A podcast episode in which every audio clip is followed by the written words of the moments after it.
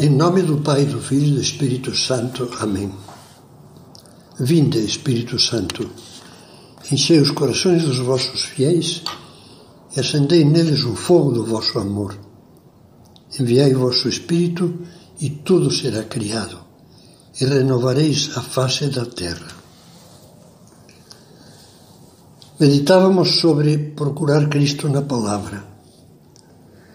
Tínhamos dito que nós sabemos onde Cristo está e o podemos encontrar na palavra e na Eucaristia. Vamos agora a esse segundo modo de encontrá-lo. Recordemos de novo o que dizíamos, que o cristianismo é essencialmente uma pessoa viva. Ora, não há nenhum lugar onde possamos encontrar Cristo vivo melhor do que na Eucaristia. Gosto muito de um quadro natalino antigo de Gentile da Fabriano, que se encontra na Galeria degli Uffizi de, de Florença. O menino Jesus, no colo da mãe, acaricia com a mãozinha esquerda a calva de um dos três magos que está prostrado a seus pés. Uma cena familiar, como um netinho com o avô. Pois bem, esse Jesus amoroso, cheio de ternura, é o mesmo que encontramos feito pão vivo na Eucaristia. E aí podemos encontrá-lo intimamente.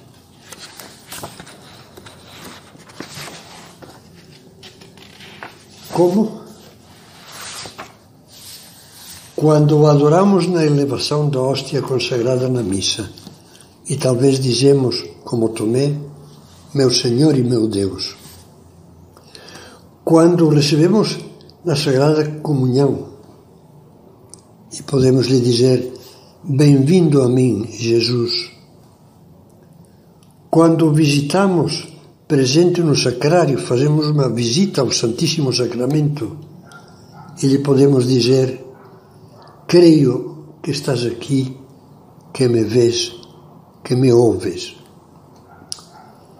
Estamos sem dúvida diante do maior mistério do amor de Deus, pois na Eucaristia Jesus não só se faz presente, como atualiza o chamado mistério pascal, que é o cume da sua vida e da sua entrega, ou seja, o mistério da sua paixão, morte e ressurreição redentoras.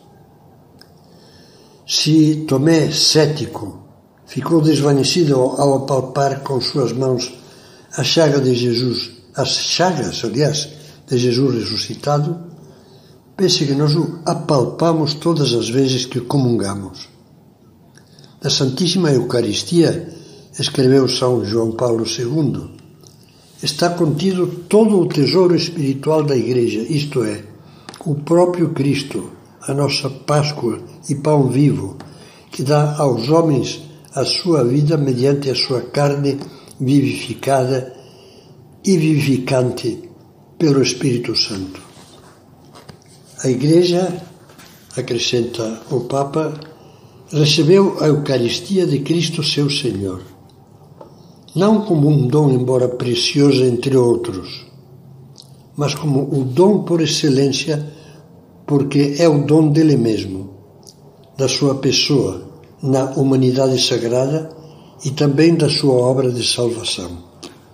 Esta obra, continua, não fica circunscrita no passado, pois tudo o que Cristo é, lembre-se bem disso, grave bem estas palavras, tudo o que Cristo é, tudo o que fez e sofreu por todos os homens, participa da eternidade divina e assim transcende todos os tempos e em todos se torna presente. Paremos agora os momentos para deixar o coração prorromper em propósitos, talvez unidos a lágrimas de pena, de amar muitíssimo mais a Eucaristia e de corrigir as nossas indelicadezas para como a, a, a Sagrada Eucaristia. De amar a Eucaristia, mas de amá-la de modo prático, com obras e de verdade que tristeza nos deveria produzir a lembrança do nosso frequente descaso da presença, da presença do Senhor neste mistério. Amor com amor se paga. Nós muitas vezes já o pagamos com uma indiferença gelada. O que fazer então? Simplesmente procurá-lo com mais força e amor na Eucaristia. Primeiro, participando da Santa Missa todos os domingos e dias de guarda, e, sendo possível, aumentando a assistência, até chegar, em muitos casos, à participação diária ou quase diária.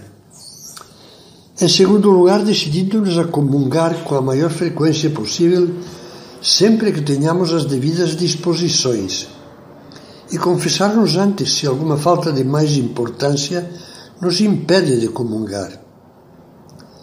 E ainda, dispondo-nos a visitá-lo, se possível, diariamente no sacrário, mesmo que só possamos permanecer junto dele no silêncio de uma igreja ou capela por uns poucos minutos. A respeito disso, da visita ao Santíssimo, São João Paulo II abria sua alma com palavras tocantes e dizia: É bom demorar-se com ele e, inclinado sobre o seu peito, como João, o discípulo predileto, deixar-se tocar pelo amor infinito do seu coração. Se atualmente o cristianismo se deve caracterizar, sobretudo, pela arte da oração, são palavras que João Paulo II colocou no documento sobre o novo milênio. Pela arte da oração, como não sentir de novo a necessidade de permanecer longamente em diálogo espiritual, adoração silenciosa, atitude de amor diante de Cristo presente no Santíssimo Sacramento. Quantas vezes, meus queridos irmãos e irmãs, fiz essa experiência, recebendo dela consolação, apoio. A Eucaristia, ainda o Papa João Paulo quem diz, é um tesouro inestimável. Não só a sua celebração, mas também o permanecer diante dela fora da missa permite-nos beber na própria fonte da graça. Uma comunidade cristã que queira contemplar melhor o rosto de Cristo não pode deixar de desenvolver também esse aspecto do culto eucarístico, no qual perduram e se multiplicam os frutos da comunhão do corpo e do sangue do Senhor.